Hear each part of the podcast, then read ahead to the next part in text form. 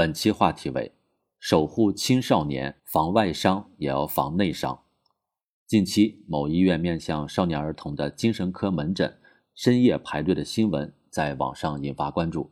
小小年纪，怎么这么多人得抑郁症？我们的孩子怎么了？青少年心理问题再次成为热议的话题。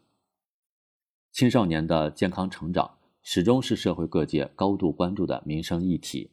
近期，部分中小学生课间十分钟受约束的现象，一定程度上就折射出当前成人社会对于孩子外伤与内伤的重视程度的差异。一些学校和家长对于可能造成外伤的户外课程、活动等严格限制。甚至为了防止孩子受伤，禁止有肢体对抗性的体育活动。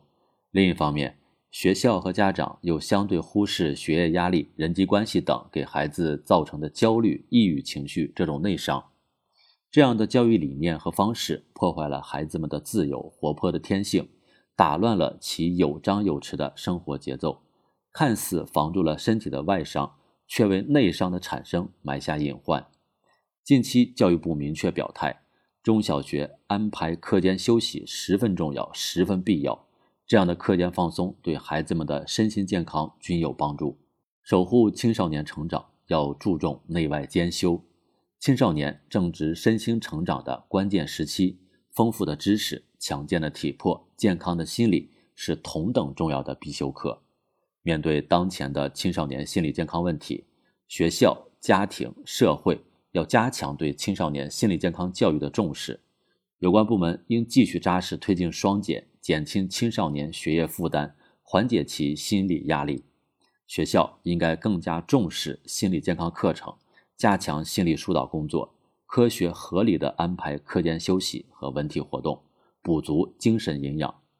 家长们则应树立综合成长观，以长远的眼光培养孩子可持续发展的能力，少一些鸡娃。多一些陪伴，呵护抑郁的青少年要重科学见行动。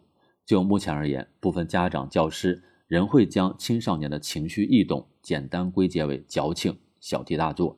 因此，对抑郁症的科普宣传应该进一步加强，不能违背常识，更不能抱有标签化的偏见。青春期本该充满欢声笑语、运动活力，我们期待。未来社会各界面对少年的烦恼，能够多一些理解宽容，多一些正面引导，多一些温暖陪伴，让青少年能够迎着阳光成长，让体魄与心灵同样健康茁壮。更多公考内容，请关注微信公众号“跟着评论学申论”。